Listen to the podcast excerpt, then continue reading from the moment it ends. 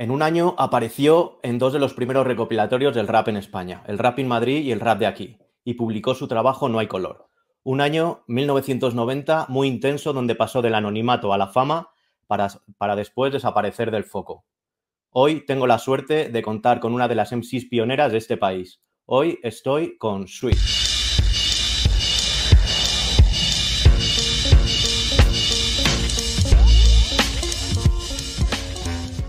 Eh, cuéntame cuál fue tu primer contacto con el hip hop. Mi primer contacto con el hip hop. em, bueno, pues eh, yo iba a una escuela de, a un colegio eh, al lado del Bernabéu y ¿El San Agustín? no, bueno, al, al María Virgen que está justo al lado. El, el San Agustín era solo de chicos en aquella época y el mío era solamente de niñas. Ahora es mixto, no sé si el San Agustín es mixto también. eh, el mío se hizo mixto eh, después, pero cuando yo estaba creciendo en esos años eh, era- eran solo, solo niñas. Y bueno, eh, yo vivía en el extrarradio, una, una familia, crecí en una familia pues, de clase. Yo no- o- o- me cuesta un poco hablar en, en- en español, he de decir, porque llevo aquí 14 años y solo hablo en inglés, y a veces me van a salir palabras, pero bueno. Em, el contacto que tenía con la gente de allí del colegio, pues era un poco eh, durante el, día y, un poco por obligación, pero mi familia era de clase obrera y, las niñas que iban a este colegio pues eran de, niñas ricas, digamos, de clase más alta. Eh, entonces, pues eh, me acuerdo que cuando yo tenía como 12, 13 años, vi en la televisión eh, eh, un reportaje de gente bailando breakdance y me quedé fascinada. Eh, la cosa es que era muy jovencita y no pude incorporarme en esa época porque creo que ya había gente en Nuevos Ministerios. Eh, pero se me quedó ahí en la memoria. Y entonces al cabo de los años yo siempre me iba mm, caminando, a veces a la hora de comer me iba del colegio a, nuevos ministerios, al corte inglés. Eh, y, y me iba caminando por los, por los subterráneos de estos de Azca y, y de repente es como que empecé a ver todos los grafitis, todos los tags eh, y dije, todo esto está relacionado con, con, con el breakdance eh, y, y me empecé a, a- interesar, eh, era un poco más, mm, ya tendría yo 15 años, algo así, y, y empecé a pintar eh, a mi bola. Yo me compré un rotulador y un edding de estos de punta más ancha que había y, empecé a taquear en mi barrio, en Villaverde. Eh, y, nada, pues empecé con la firma esta de, de que luego me enteré lo que significaba y dejé de usarla. Eh, pero gracias a estar taqueando todo, todo por todo mi barrio, para arriba, para abajo, eh, unos chavales de allí, de, mi barrio, me, me empezaron a preguntar, se preguntan, ¿quién, quién, quién, quién, quién hace esta firma? ¿Qué estilazo? No se creían que fuera una chica, claro, cuando se, se enteraron que era yo, empecé- empezamos a salir, íbamos juntos a, a nuevos, a nuevos ministerios a patinar.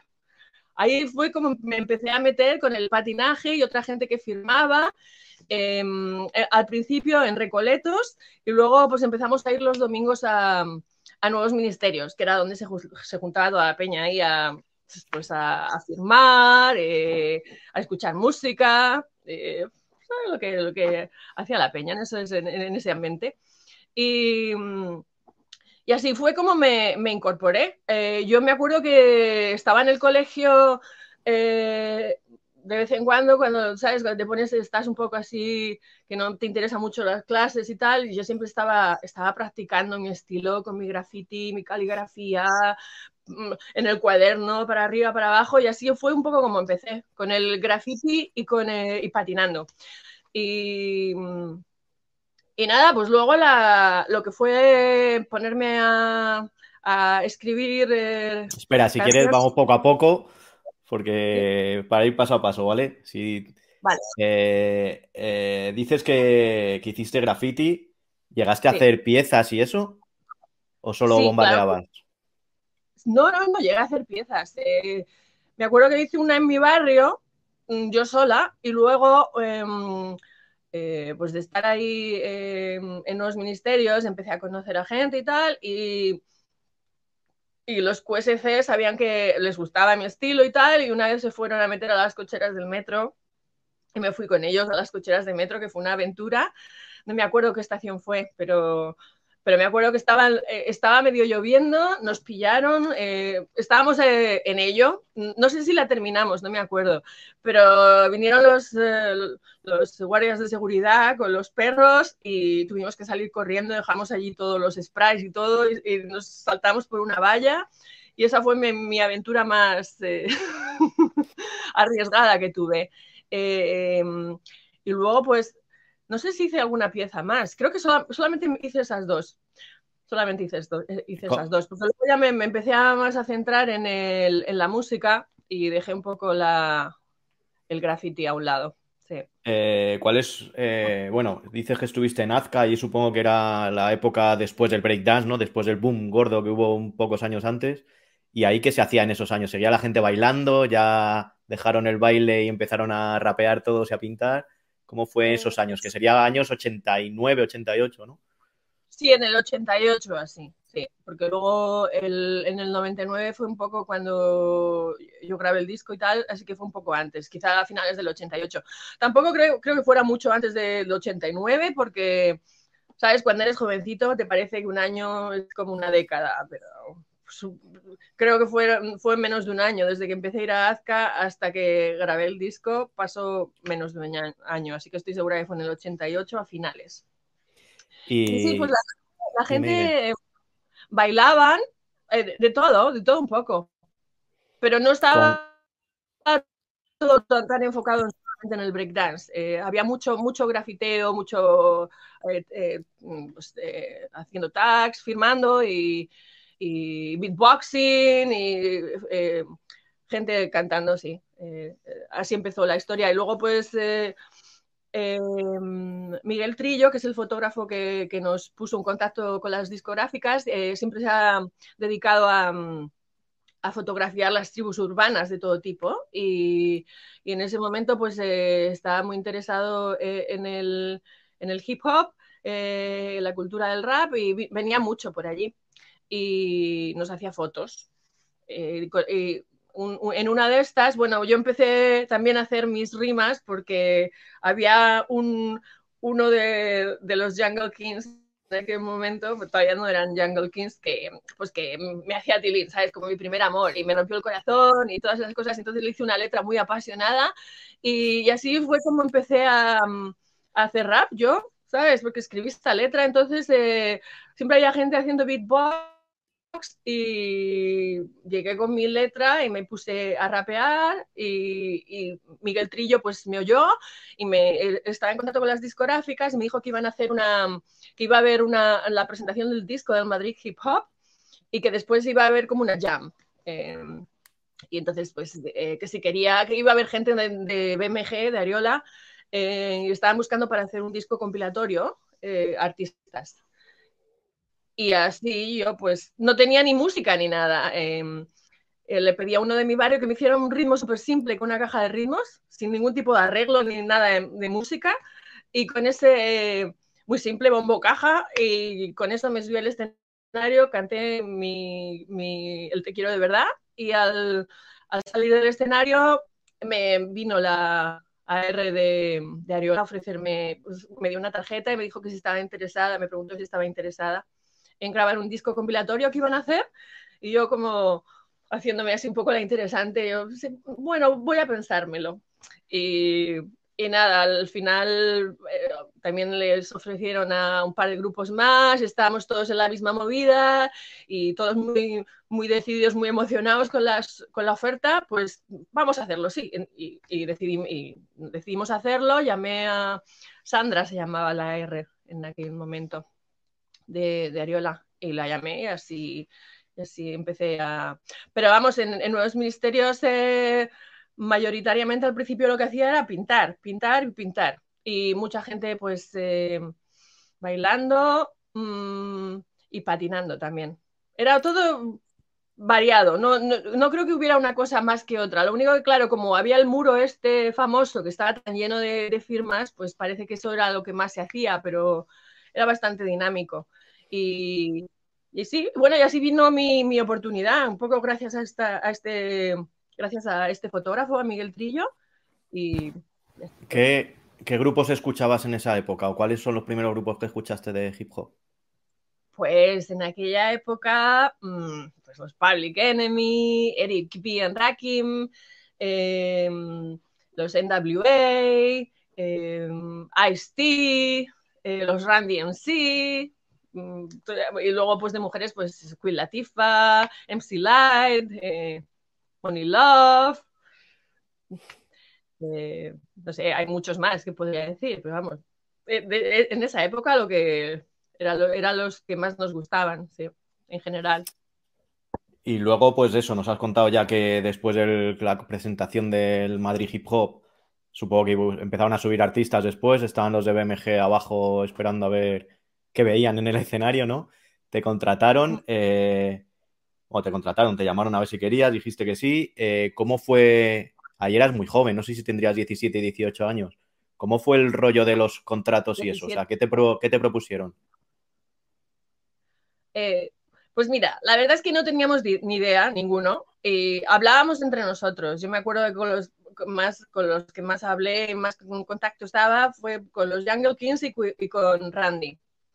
Y mm, nos dieron un contrato que estaba lleno de números y unas promesas de un montón de dinero y, y nosotros pues como que de repente nos, nos salían los símbolos del dólar en los ojos cuando mirábamos y ni, nadie consultó abogados ni nada. Y parecía un contrato bastante jugoso, pero al final no, la verdad es que no, no tuvo mucha...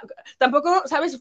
No era un momento para el rap en España en los inicios. Eh, no se nos tomó muy en serio, así que no, no tuvo la repercusión que podría haber tenido, ¿sabes? Eh, entonces esos contratos eran bastante virriosos. Eh, no, no, creo que hoy en día yo firmara nada sin, mirar todo con lupa, ¿sabes? Pero en nuestra juventud, ingenuidad, pues firmamos el contrato encantados de la vida. Y, bueno, fue lo que fue. ¿Y cómo fue la, la, grabación? O sea, te dijeron una dirección, supongo, preséntate aquí, y ahí estabas tú sin haber grabado nada ni haber dedicado a la música antes con una gente que no conocías y métete aquí y canta, ¿no? ¿Cómo fue, cómo fue eso, ese día sobre todo? Sí, pues a ver, yo tenía mis, mi cuaderno de rimas y empecé a escribir más y tal, y una vez me ofrecieron el, contrato, pues por supuesto me, me, tenía, me tuve que poner las pilas, ¿sabes? Porque empecé con mi canción esta eh, del Te quiero de verdad y era la única que tenía cuando me ofrecieron el contrato, así que me, empecé a, escribir y tal, y, y claro, pues eh, en principio los de la discográfica eh, me presentaron a un manager, primero lo que, ¿sabes? El manager es la, figura eh, un poco paternal que tiene que dirigir, y, más cuando mm, eres totalmente novato en el mundo este artístico. Y, em, también me, ofrecieron un grupo de, de productores que se pusieron en contacto. No sé si fueron primero los productores que se pusieron en contacto con la discográfica o al revés, no tengo ni idea. De eso no, no sé si en algún momento nos dijeron, creo que no. Pero bueno, estaban encantados de poder hacer el proyecto de rap que tenían en mente, porque sabían que, era un movimiento que estaba empezando eh, en los Estados Unidos y, que venía fuerte y tal. ellos se pusieron a, trabajar juntos y cuando empezaron a encontrar los artistas, pues los de la discográfica nos dirigieron a, este grupo de productores, eh, los Rebeldes sin Pausa, se llamaban. Eh, em, Pedro, Marcos y Luis Carlos Esteban, que Luis Carlos Esteban era el teclista de Ole Ole en aquella época. Em, y los otros dos, Marcos y Pedro, se habían dedicado a hacer, estaban más en la música electrónica, de house y tal.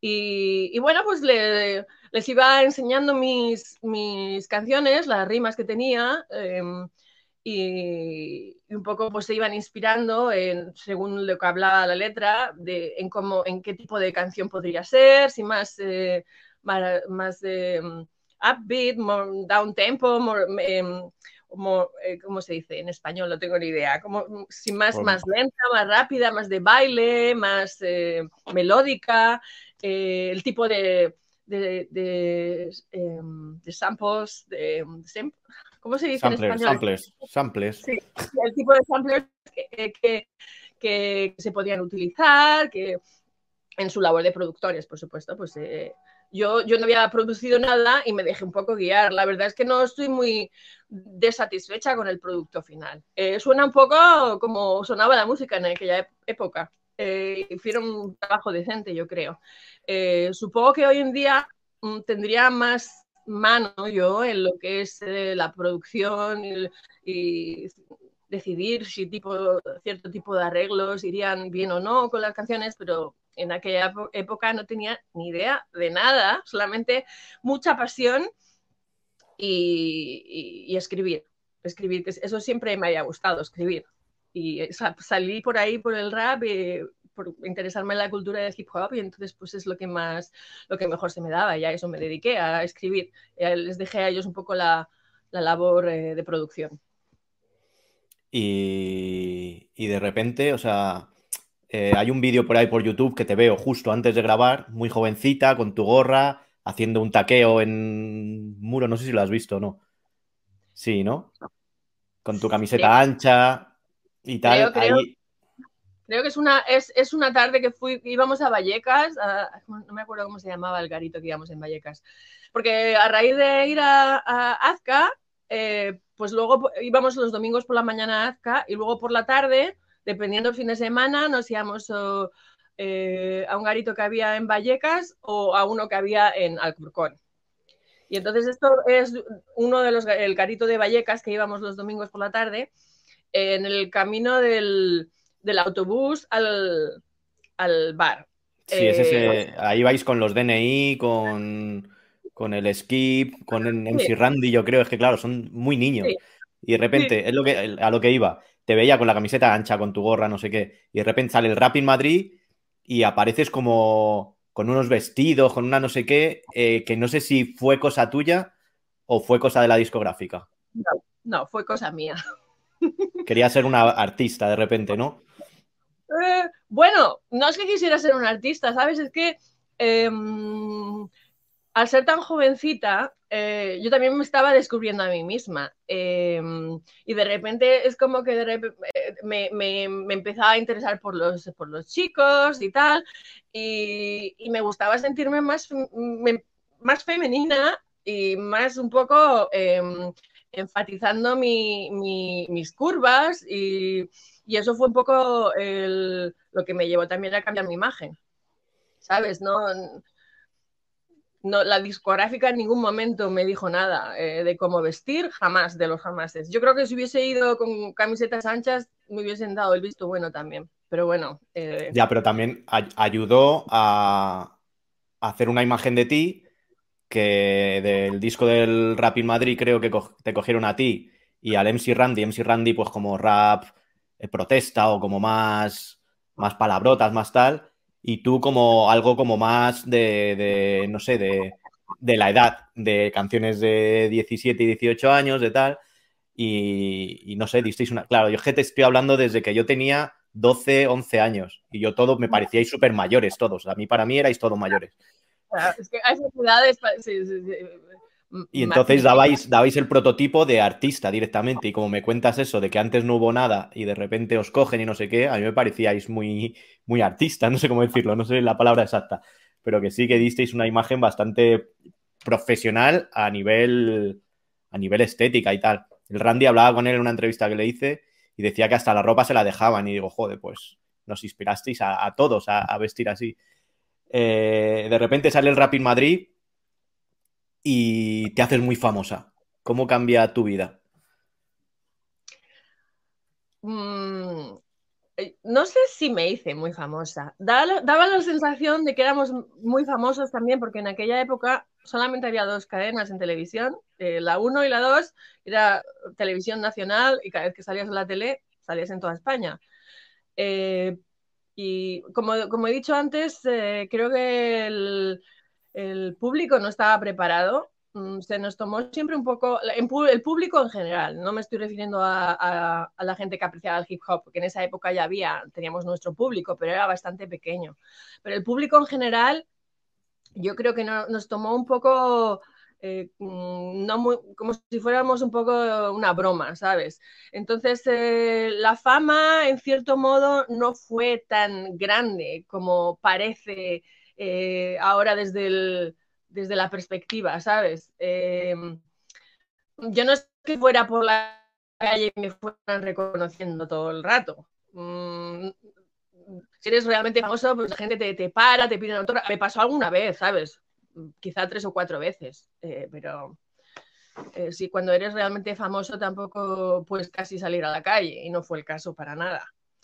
Eh, ¿Cómo me cambió la vida? Pues tampoco cambió mucho. Yo seguí viviendo en Villaverde con mis padres hasta mucho más tarde, hasta que tuve 26 años.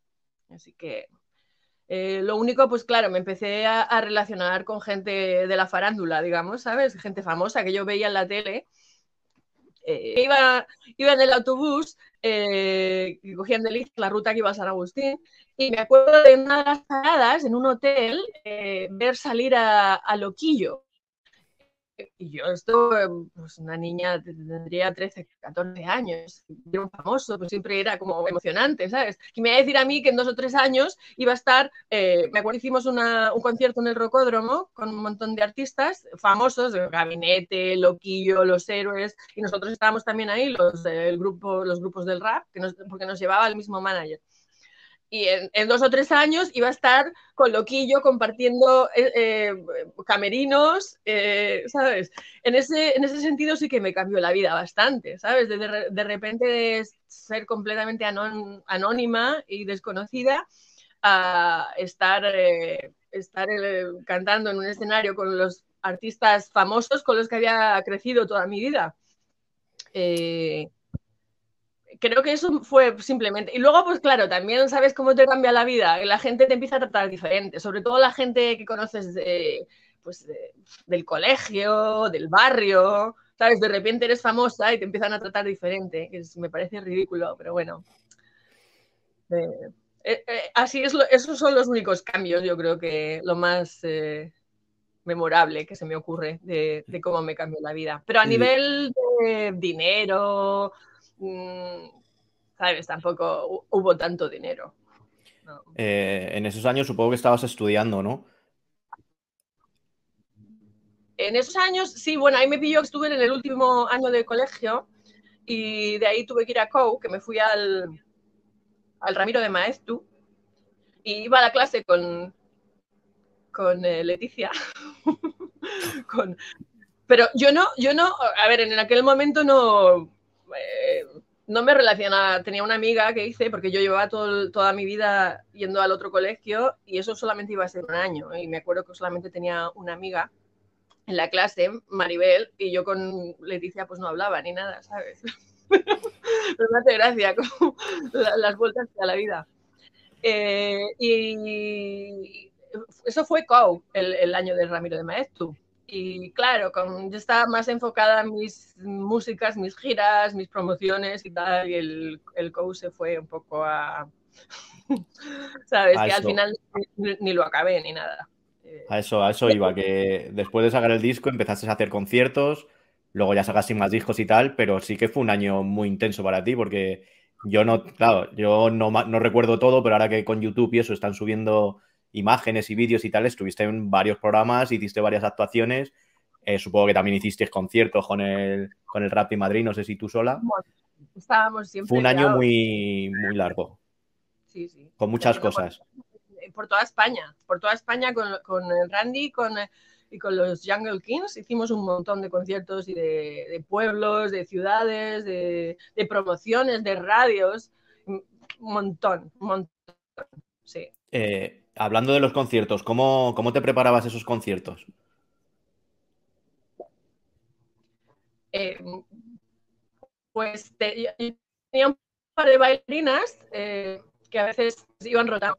No, no, tenía mucha continuidad la cosa, pero tenía un par de bailarinas y luego está eh, Z, Pablo, eh, que también, bueno, estaba con los Jungle Kings, pero más en aquella época estaba haciendo graffiti, bueno, sigue haciendo graffiti, pero es, a lo que más se dedicaba en aquella época. Y luego pues empezó también a, con los Jungle Kings estaba más cerca porque vivían en Alcorcón, en Móstoles y eran como de la misma, del mismo grupo, digamos, ¿sabes? Y le pedí a Pablo que si podía, que si pues, quería hacer, mm, ser mi DJ y tal, y, y sí, le, le, le apeteció y así pues eh, así nos preparamos el concierto, ¿sabes? No, no, la verdad es que no había mucho ensayo porque está, lo que son las bases y tal estaba todo pregrabado y Pablo pues hacía sus scratches y tal, pero y luego lo que más yo hacía era ensayar con, con las chicas de, que, baila, que bailaban conmigo. Que, que, que tuve que unas batallas con ellas, sobre todo con dos chicas de Guinea que no eran muy profesionales, la verdad. Me, me, costaba a veces, no se presentaban, a, los ensayos, una vez no vino una, hay, hay una, una, actuación de, del Rocopop que, que no, una de ellas no vino, no se presentó, y me, la de la discográfica, una de la de televisión, la de promoción de televisión, encargada de, de ello en, en, Ariola, me mandó a su prima, que hay, hay un vídeo en YouTube que me hace un, un comentario alguien de esta, ¿y esta quién era? Esta es una enchufada, porque no tenía ni idea de bailar. Pero mi manager es como, ahí me obligó un poco, eh, porque tenía que salir con las dos bailarinas y, bueno, no la van a enfocar mucho y tal, pero bueno, una vergüenza ajena cuando veo el vídeo, la pobre muchacha la pusieron ahí de, y sí, pues con las bailarinas, bailarinas tenía yo bastante, bastantes problemas, no, no había mucha disciplina, la verdad. No. Y luego, cuando hemos hablado del contrato, vosotros teníais, eh, no todos, porque no todos pasase al siguiente disco, pero sí que teníais desde el principio la idea de que vais a grabar dos recopilatorios y un disco cada uno, o fue poco a poco se fue, fue surgiendo. Sí, fue surgiendo, fue surgiendo. Yo creo que la discográfica también quería ver un poco la evolución y a nivel de ventas, eh, cómo íbamos eh, funcionando y en base a eso, pues luego eh, poder arriesgarse y apostar por, por quien hiciera, ¿sabes? tuviera mejor resultados con el proyecto anterior. Yo creo que fue un poco así, sobre, sobre la marcha. Eh, luego grabas el... Es que, es que yo no me imagino un año, por eso te digo tanto que, que fue muy intenso, porque en un año sacar un disco, sin ser músico me refiero, sacar una canción, luego hacer otra y luego hacer un disco mientras estabas de gira y estabas en el colegio. Eh, uh -huh. ¿Cómo fue todo? Muy rápido. Tú que, que si haces un, un, resumen global de ese año, ¿te acuerdas de algo o solo tienes flashazos de cosas? Porque fue como muy, muy, muy distinto sobre todo, ¿no? Sí. Eh, sí, sí que me acuerdo. Sí que me acuerdo. Tengo muchos recuerdos. Eh, no tengo muchas fotos. En aquella época pues no teníamos los teléfonos, no teníamos vídeos ni nada, ¿sabes? Pero pero sí, sí que me acuerdo. Eh, me lo pasé genial y me, encan me, encantó. Me encantó la experiencia. Eh, no, me, no me da la impresión de que estuviera súper estresada ni nada con, con, la cantidad de cosas que tenía que hacer. Sabes, también cuando eres tan joven tienes mucha, mucha energía y le puedes dar a todo. Así que no...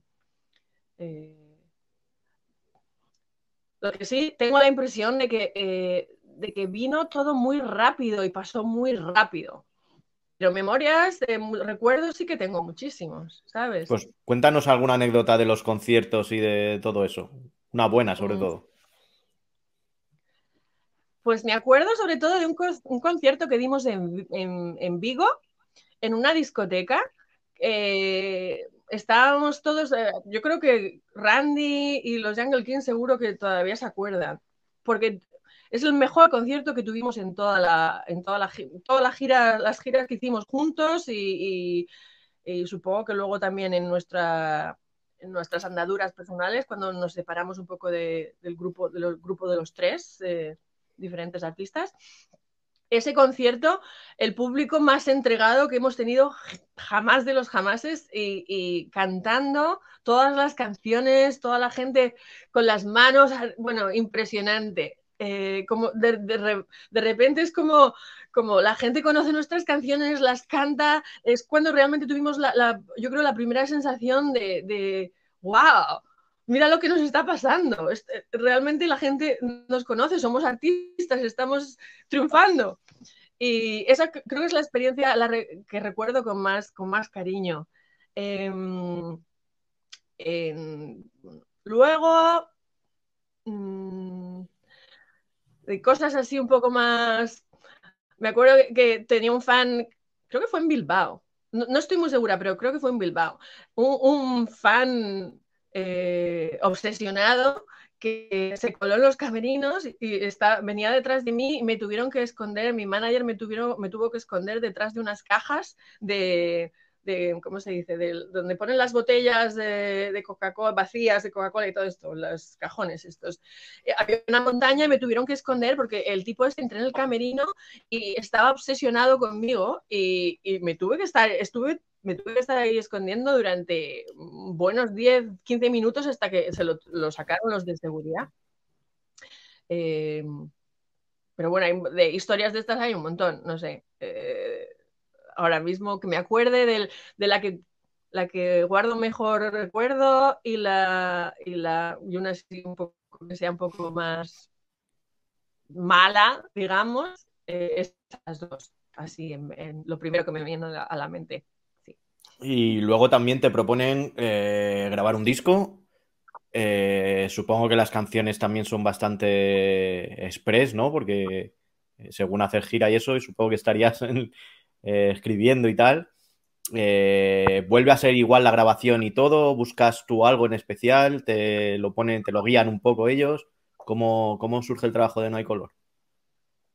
El proceso el, proceso. Sí, pues, eh, yo diría que, como, como, te he dicho antes, el, yo hacía las letras y iba guiando un poco. Eh, me acuerdo que escribía un montón de letras siempre que iban en cercanías, de eh, cercanías en, los ministerios y hasta Villaverde. Y ahí siempre, siempre estaba escribiendo. Todavía tengo algunos cuadernos de mi casa de, de, los, de las cosas que hacía también me gustaba dibujar, hay dibujos, letras y tal.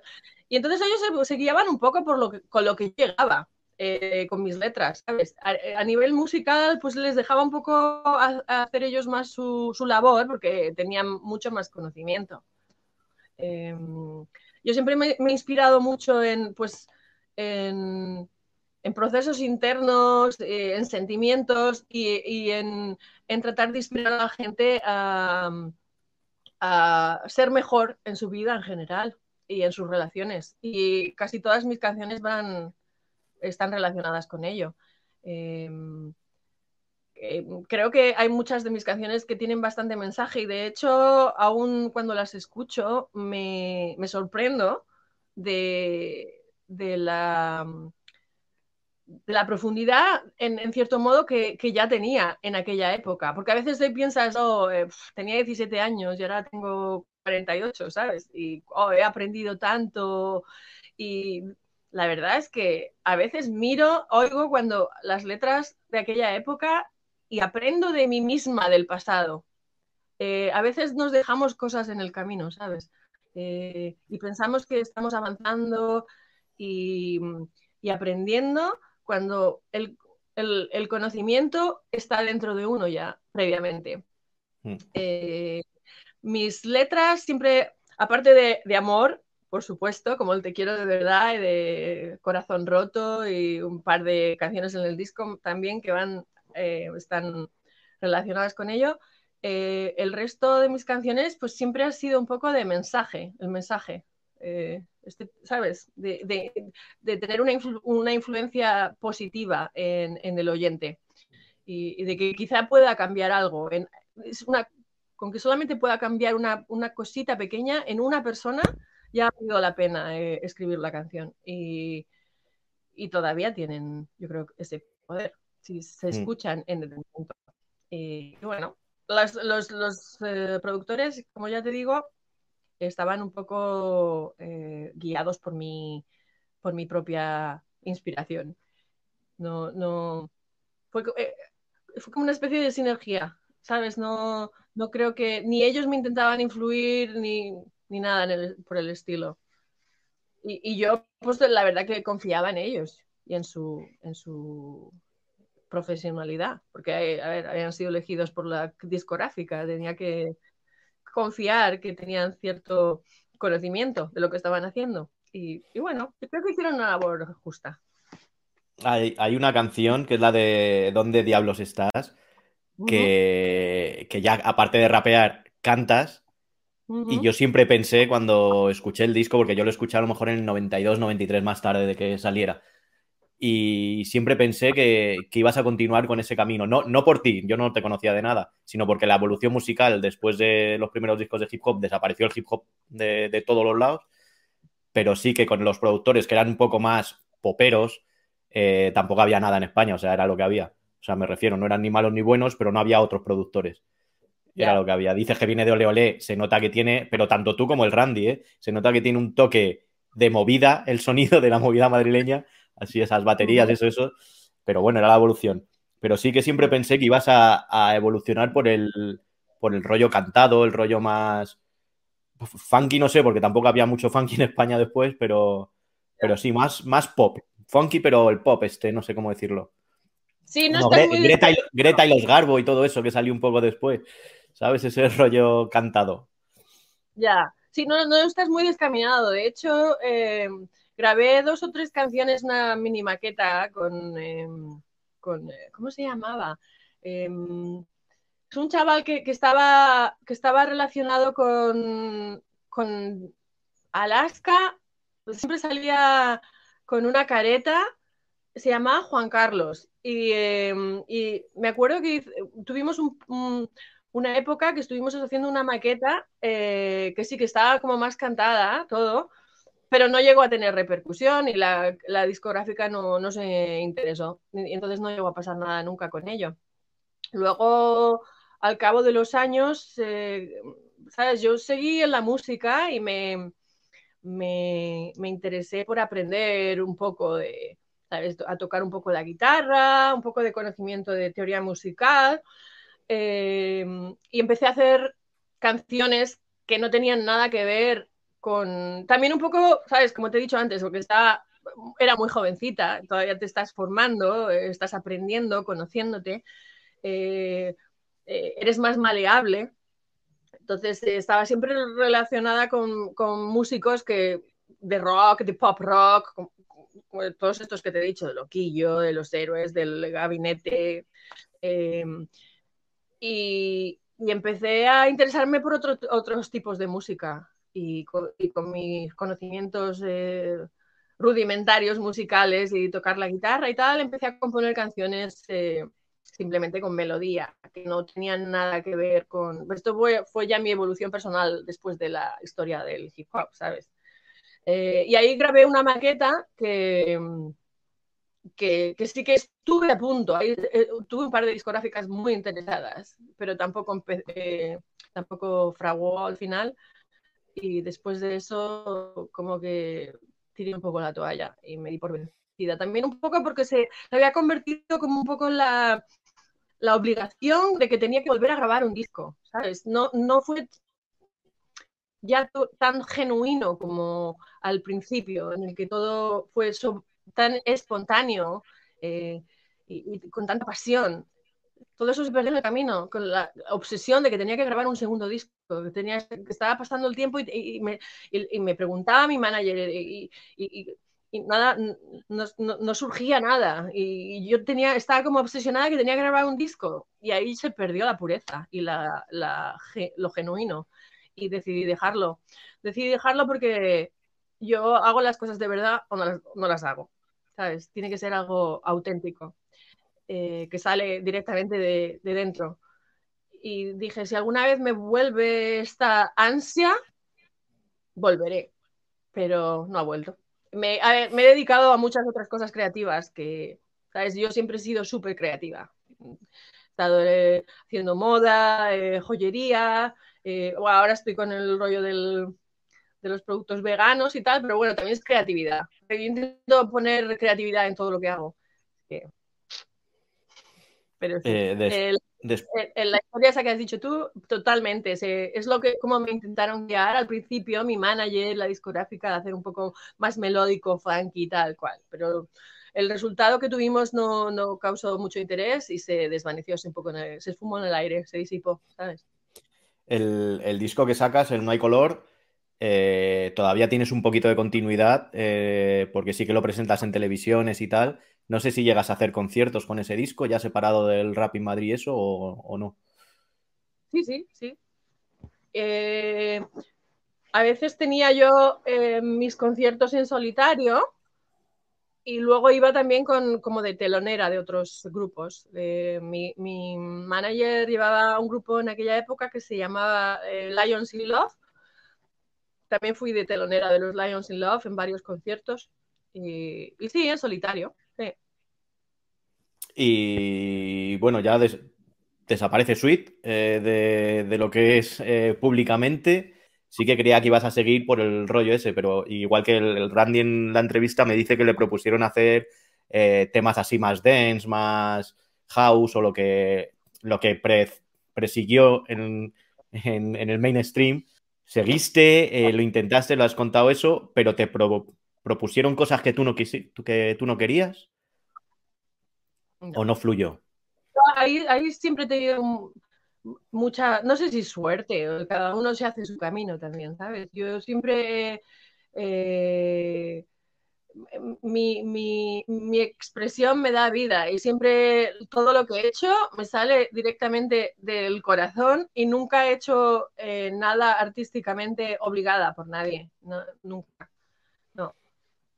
No. Siempre he hecho lo que me ha salido de las narices. También un poco por eso, eh, quizá empecé, cambié el, el estilo musical completamente, ¿sabes? Eh, si hubiese, quizás me hubiese dejado guiar por mi manager 100% eh, y hubiese tenido que seguir en, la onda en la que empecé, eh, hubiese sido más lógico, ¿sabes? Pero no, yo seguí haciendo un poco lo que me dictaba mi propia... Mm, mis, intereses, que iban evolucionando lo cual es normal, es, ley de vida. Eh, al empezar un movimiento, el hip hop, sobre todo musicalmente, porque ya hemos dicho antes que estaba el break y tal, eh, cuando ya dejas de grabar y eso, y tres años después o por ahí empieza CPV, el Club de los Poetas Violentos y tal, vuelve otra vez el hip hop eh, más fuerte, más, más creado por la gente del hip hop, ¿no te entra el gusanillo de decir, ostra, ahora quiero volver, ahora sí que esto, o no? No, no, porque ahí en esa época eh, es, cuando yo estaba más eh, centrada en otro tipo de música. Eh, me acuerdo que yo veía, veía a, los, a los poetas en algunos garitos que íbamos, que coincidíamos, y, siempre tenían ese aire de como de misterio alrededor y de malotes y tal. Y, tenía cierto encanto, sí, me, me, resultaba más, bastante magnético, pero no, no en una manera que me que me llamara para, em, ¿sabes? Para volver a ello. Porque de hecho, como te he dicho, no, em, todavía no, tenía, no me había vuelto eh, el gusanillo. No, que, tenía que haber sido un poco eh, por, por, mí misma, no porque surgieran grupos en ese momento otra vez, ¿sabes? No, no me salía de dentro y no, no. Pero sí, sí escuchabas esa música o tampoco. Eh, eh, la verdad es que yo, eh, toda la época esta del 90 y como la segunda jornada, digamos, incluso a nivel internacional, me la perdí un poco porque estaba más enfocada en otros, en, otras cosas, no solamente de música, de gustos musicales, pero también de, de, pues estaba en diseño de moda y estaba más enfocada a esto, ¿sabes? Eh, ¿Y qué has hecho estos años? Dices que siempre te ha gustado el arte, lo de la moda y tal. Eh, y, estás en Ámsterdam ahora. ¿Cómo ha sido un poco el proceso de, haber llegado ahí? De cómo, cómo fue un poco tu vida? Bueno, a ver, cómo comprimo esto en ya, me imagino, me imagino. Es una pregunta un poco, un poco em, generalista, pero bueno. Pues em, sí, como te he dicho, eh, hubo un momento en el que estaba combinando un poco en mis otras historias musicales, hasta que decidí dejarlo, con, diseño de moda y hacía, ropa y la vendía por ahí en algunas tiendas de Madrid y me, me dedicaba básicamente a ello. Em, de, ahí pasé a hacer a la bisutería. Eh, y de la, de la bisutería, yo estaba viviendo con, no sé si conocerás, eh, un, director artístico, estilista, se llama Dani Panulo, que tiene un grupo de... Mm, Me suena el nombre. Teatro que mezcla, mezcla teatro, cabaret con, baile urbano, todo mm. tipo de, de, estilos diferentes de baile. es muy interesante. Eh, Pablo Z trabaja mucho con él. Em, y yo pues estuve viviendo muchos años con Dani. el salón de mi casa era muy grande y estaba vacío, donde vivía con Dani, eh, en la glorieta de Bilbao, en, la Manuela Malasaña. Y, estaba siempre lleno de breakers, porque él siempre ha utilizado, todavía sigue utilizando breakers, eh, breakdance en, su... Es muy fusionado todo, pero sí, los breakers venían a mi casa y siempre estaban ahí ensayando. Y, bueno, Dani eh, trabajaba también haciendo de campañas de promociones y con una, con una compañía de estas de marketing y, y siempre nos, nos, enchufaba a todos los que tenía alrededor. Y a mí pues me, también me conectó ahí para, al principio hacía ropa para las chicas que iban de promoción, yo, y luego pues empecé a yo también a hacer las promociones. Y ahí estuve un montón de años haciendo promociones de todo tipo de marcas, de, ¿sabes? Azafata de estas, de Em, eh, llevaba unos años haciendo eso eh, y mm, decidí ponerme a estudiar teatro. Me fui a Cristina Rota y estuve en Cristina Rota estudiando dos o tres años. Luego me fui a otra escuela de teatro. Eh, y de ahí em, todavía seguía haciendo las promociones y tal. Y empecé a, Ahí también estaba haciendo ropa. De hecho, abrí una, abrí una tienda de ropa en, el, en la plaza del 2 de mayo. También una andadura que duró como, no sé, como quizá tres o cuatro años. Y en esto que pues era la época del MySpace, conocí a un chaval en MySpace, de americano y tal, que en esa época él estaba viviendo en Ámsterdam. Eh, pero bueno, entre unas y otras, al final me acabé mudando a, a, a em, Florida con él no Miami, al norte de Florida, Jacksonville. Estuve viviendo allí unos, unos meses en, Florida, pero no me gustó. Y decidimos volvernos para Europa. Eh, y aparte él, pues quería siempre haber vivido en Ámsterdam, era su sueño. Y para mí, eh, también más cerca de Madrid, si quería volver y tal. Así que nos, nos mudamos para acá estuvimos un año y medio así juntos. los últimos seis meses fueron los, meses que nos tuvimos, eh, nos mudamos aquí a Ámsterdam. Y entonces aquí en Ámsterdam, eh, ¿sabes? Siempre había tenido la espinita esta de, haberme mudado al extranjero a, vivir eh, un par de años y tal, y nunca lo hice por, no perder oportunidades en la música. Está más o menos conectada y hubiese sido una pena si algo hubiese surgido de, por irme, haber perdido oportunidades. Y luego, pues más tarde en la vida me, llegó esta oportunidad de estar viviendo aquí en Ámsterdam y cuando rompimos dije, me voy a quedar aquí. Ahora que ya estoy establecida, tengo una casa, tengo los papeles, tengo todo y decidí quedarme aquí. Em, pues estuve trabajando seis años en un coffee shop, un coffee shop de estos de Ámsterdam, que venden marihuana y todo esto. Seis años ahí, que estaba un poco estancada, la verdad. Eh, y decidí, decidí en un momento dado dejarlo. También estaba un poco desencantada en, general con, mi vida. no, estaba yendo eh, demasiado mm, bien. No, mal tampoco, pero sabes, eh, un poco estancada, de, no pasar nada interesante, de sentirme un poco... Que falta algo, ¿no? Que falta algo. De sentirme un poco frustrada, de eh, de, no encontrar una, salida a todo este caudal de, creatividad que tengo dentro. Y, empecé a... Eh, estaba un poco deprimida también, es decir, creo. Eh, entonces pensé que tenía que hacer algo radicalmente distinto. me empecé a, interesar por, la meditación. empecé a hacer meditación trascendental inspirada por unos vídeos que vi de David Lynch, que está muy interesado en eso desde hace un montón de, años. Y, gracias a, la meditación empecé a salir un poco del círculo vicioso en el que estaba, eh, también de, la gente que conocía en Amsterdam, que fue un poco circunstancial de por estar trabajando en el coffee shop, que era gente que no, no me aportaba demasiado, nada positivo, ¿sabes? O enriquecedor.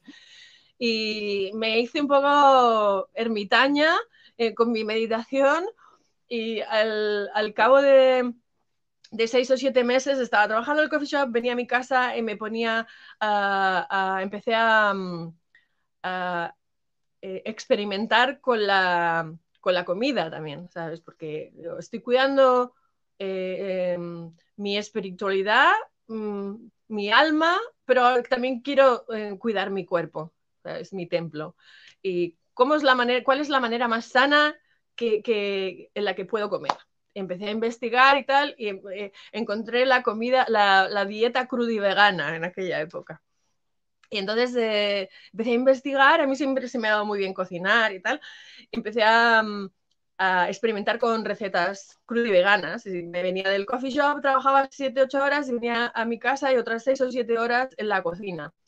Y después de, siete, como de 7 meses o así de, estar experimentando, dije, bueno, voy a eh, relacionar un poco con el mundo, porque, ¿sabes? Estoy aquí yo sola, no tengo ningún tipo de vida social y, no tengo malas influencias, pero ahora no tengo ningún tipo de, de, socialización, ¿sabes? Me encontraba un poco aislada.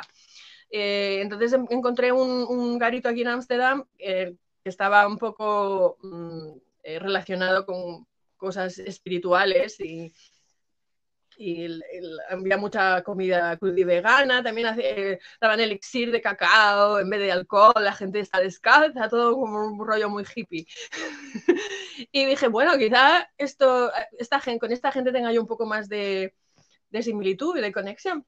Y, y, ahí empecé a crear mi círculo, que ahora es mucho más amplio, de ese garito ya no existe, se acabó difuminando, como casi todos los garitos pasan, que tienen un apogeo y luego se desaparecen.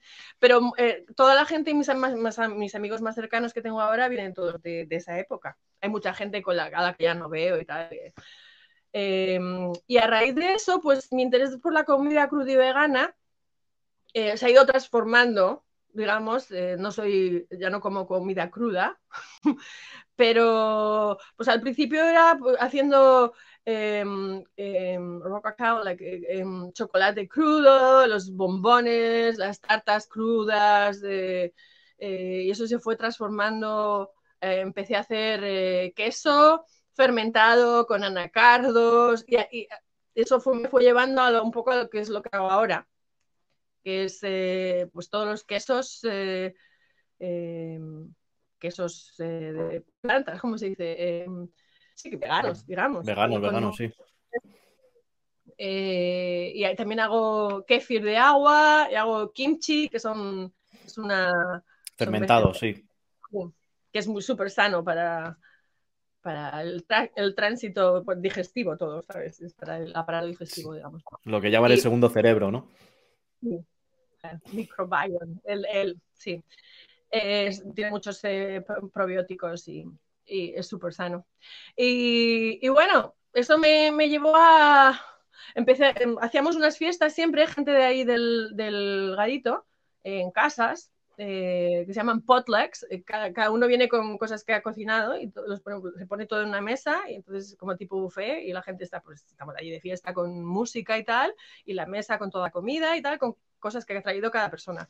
Y yo siempre pues traía lo más. Cada vez que llegaba a una fiesta era como era el alma de la fiesta, realmente ¡ah! la gente hacía fila para, para mis cosas, ¿sabes? porque nadie, nadie, hacía cosas tan especiales ni, ni elaboradas. Y, y, cuando llegué con los quesos, bueno, bueno, ¡ah! Dios mío, esto es lo que, lo que estábamos necesitando. Y aquí hay un mercado en Ámsterdam, el mercado biológico, que está justo aquí al lado de mi casa, y, una de las, chicas que iba a una de estas fiestas tiene un puesto ahí, empezó a, a, vender mi queso y a raíz de ahí pues me fui expandiendo. No es que sea muy grande, pero vamos, está, ahora es un momento buenísimo, hay un montón, un, muchísimo auge de la comida vegana y, y, va bien, la verdad es que estoy, estoy muy contenta. Estoy un poco en el punto ahora de que tengo que dar el salto para convertirme un poco más eh, de negocio, negocio. Y eso siempre me cuesta un poco a mí el delegar tareas y, ¿sabes? Estoy, como me gusta tener control sobre todo y, también, ¿sabes? Hacer inversiones y tomar riesgos y es un poco, da un poco de, miedo, ¿sabes? Entonces estoy, estoy ahí en el borde de, dar el salto. Ya. Pues nada, yo eh, ayudarte no te puedo ayudar mucho, pero si algún día mandas quesos a España, yo también llevo ya tres, cuatro años con el veganismo, que es lo que más, lo, mejor que he hecho en mi vida, porque eh, es un filtro para separar a gente que no me interesa, no porque sean veganos ni no, sino cómo opinan del veganismo. Es un filtro muy bueno. La gente que respeta, guay, yo siempre he comido carne y todo hasta que me he hecho vegano, yo les respeto también. Pero es verdad que hay algunos que no tienen ni idea de nutrición ni de nada y critican todo lo que haces. Bueno, es un filtro, es, una revolución eh, que creo que, que, muy buena porque solo tiene ventajas. Que bueno, que este, este podcast, eh, o sea, este canal habla de hip hop, pero siempre que puedo lo meto, va, a ver si se van enganchando. Ya me han preguntado varios sobre el veganismo, que bueno, que, está guay que la gente se vaya interesando. Y nada, pues mira, si quieres, eh, te voy a hacer dos preguntas que, me han hecho la gente. Si quieres, contestas, si no, no. Eh, y luego una que quiero hacerte yo. Y ya con esto terminamos. Eh, lo primero, me han preguntado si escuchas a La Mala, a Ari, a todas las chicas que salieron del hip hop español y qué opinas de ello, de, ellas. Esa es la primera pregunta. Eh, sí, de, de hecho, yo siempre he sido muy fan de La Mala, a mí me encanta La Mala me encanta. Eh, eh, creo que el segundo, el segundo álbum, el segundo LP que sacó, la portada de su disco es en el salón de mi casa. Dani hizo el estilismo y, siempre estábamos muy relacionados. A ver, vivíamos en todos en el mismo barrio. iba mucho también al estudio de Jota, ¿sabes? ella pues estaba siempre ahí con el Nafri y tal, cual. Estamos en Malastaña, y a mí siempre me ha, gustado mucho más ella que, nadie más. A ver, también Ari tengo mi respeto total, pero de ser fan, fan aférrima, es, es como la mala, es para mí me, encanta. Em, de, de otro tipo, no tengo ni más, más, eh, más idea de, de, chicas que hayan hecho rap desde aquella época hasta ahora. Así que no te puedo decir eh, de nadie más. Lo que sí sé es que la mala siempre me ha, me ha impresionado muchísimo la facilidad que tiene de, ligar palabras y conceptos y, no sé, me, fascina, me fascina. Y luego una pregunta que yo no te quería hacer, eh, pero es que han sido varios los que me lo han preguntado. Si quieres contestas, si no, no, que me da igual, no, no, tengas miedo, te veo cara de... No, no. Eh, ¿Hubo una, alguna relación con Enrique Bumburi? Es que es un rumor que lleva en España toda la vida contigo. Cuéntanos si quieres o si no, no. A mí estas cosas la verdad es que... Eh, sí, bueno, yo nunca, nunca lo he ocultado. No es que hubiese una relación, ¿sabes? teníamos el mismo manager y yo tenía 17 años y Enrique tenía 22. Así que éramos unos bebés, unos niñatos de, copón. Y, tuvimos un, un pequeño affair. No, no estuvimos en una relación. yo creo que nunca, nunca estuvimos en una relación. Pero sí, sí que hubo algo. ¿sabes? Vale, es que es una cosa que está ahí y yo no sé cómo a mí me ha llegado. O sea, que tiene que ser algo bastante global, porque yo a mí esas cosas me dan un poco igual, pero sí que, que está ahí. Y luego te quería hacer una pregunta. Mira, tengo aquí el Rap Madrid. Tengo el rap de aquí. Eh, dime, cuando ves esta portada, que creo que es la más, la, más genuina, ¿qué te viene a la cabeza? Pues me viene a la cabeza eh, Pablo eh, de los Jungle Kings haciendo el graffiti en la parte de atrás de mi, de mi instituto que iba yo en aquella época, que también es casualidades, que lo hicieron en, la parte de atrás del Ramiro de Maestu, en un, en un terraplén que había ahí, y me acuerdo de cuando lo estaban haciendo. Em, eso es la, primera memoria que me viene de cuando veo la portada del Rapid Madrid.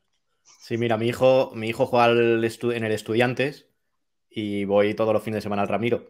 y voy muchas veces ahí atrás, hay graffiti, no tiene nada que ver con estos, pero del terreno es algo, lo llamaban el terreno, ¿no? Algo mítico. Y qué casualidad que estuviste estudiando ahí en el Ramiro de Maeztu, en esa época además.